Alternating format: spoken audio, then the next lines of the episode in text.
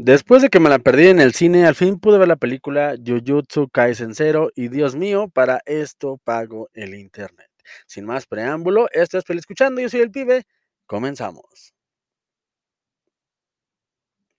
Jujutsu Kaisen es junto con Demon Slayer uno de los animes que encabezan el top de popularidad de este momento. Personalmente creo que la industria del anime está viviendo tiempos de bonanza y muy a pesar de sus escándalos de explotación laboral, lo cual es tristísimo por donde lo vean, es una realidad que los films que se animan a exhibir los cines, al menos en mi México de oro, son un rotundo éxito. Y si no vean cómo le está yendo a Dragon Ball Super Hero. Aunado a esto, me encanta el hecho de que las películas que vienen de una serie tienen total injerencia en la misma historia general, algo que antes no se hacía tanto y era más como lo que sigue haciendo One Piece, que si bien es entretenido, cuando la película tiene total interferencia en la historia y no solo es mero fanservice, se vuelve una gozada tener la oportunidad de ir a visionarla en la gran pantalla. Pero bueno, como no tuve la oportunidad de verla en un cine, me esperé a verla en la comodidad de mi hogar y déjenme decirles que Jujutsu Kaisen es una película que no hace más que afirmar que estamos viviendo una era en la que ya se pasó la antorcha generacional y presenciamos como esta, junto con Demon Slayer y otras series más, sin olvidar las que vienen,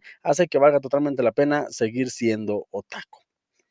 Jujutsu Kaisen es a nivel de animación buenísima, aunque no sorprende tanto porque desde que la serie se está haciendo, el estudio Mapa se ha lucido con este producto, algo que sorprende a la vez que se agradece muchísimo. La música es bastante buena, pero en definitiva lo que más emociona es la historia que se nos presenta. Y aquí quiero darle un punto extra a la película, porque cuando vi los avances que era una precuela y el protagonista de la serie no iba a salir, me sentí un poco escéptico, pero si algo tiene este universo son personajes que si bien son muy arquetípicos, son muy disfrutables, y es que se te olvida el protagonista regular y al final quieres ver más del personaje que se nos presenta aquí.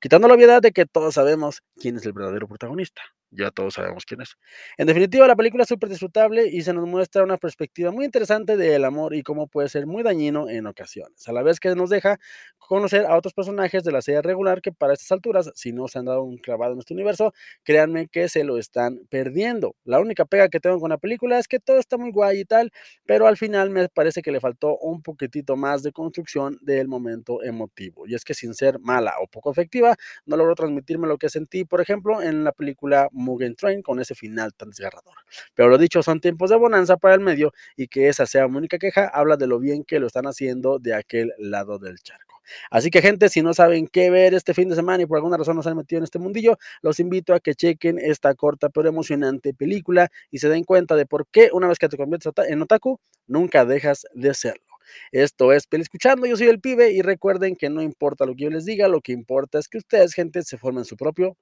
su propio punto de vista. Hasta la próxima.